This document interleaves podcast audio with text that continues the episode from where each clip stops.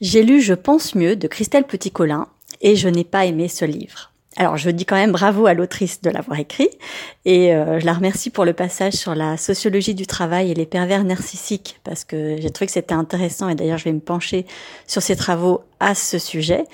Mais euh, c'est un livre qui est censé donner des conseils aux personnes qui sont au potentiel, qu'elle appelle elle surefficientes et franchement, je trouve que que ça remplit pas du tout la, la promesse.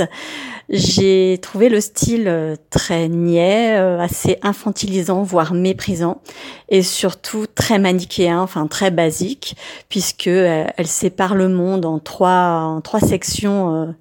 Euh, très très cadrés, donc les surefficients qui seraient des êtres éthiquement irréprochables mais très vulnérables, embrouillés dans leurs émotions, enfin bref, qui souffrent beaucoup et qui sont attaqués de toutes parts par l'autre partie du monde, à savoir les pervers narcissiques qui sont d'horribles personnes dont il n'y a rien à tirer. Et au milieu, la majorité des gens, c'est-à-dire les personnes qu'elle appelle normaux-pensantes, et qui seraient euh, soit euh, trop bêtes pour comprendre, soit maltraitantes.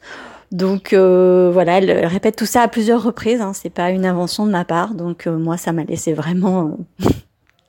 Voilà, j'ai eu du mal à comprendre ça.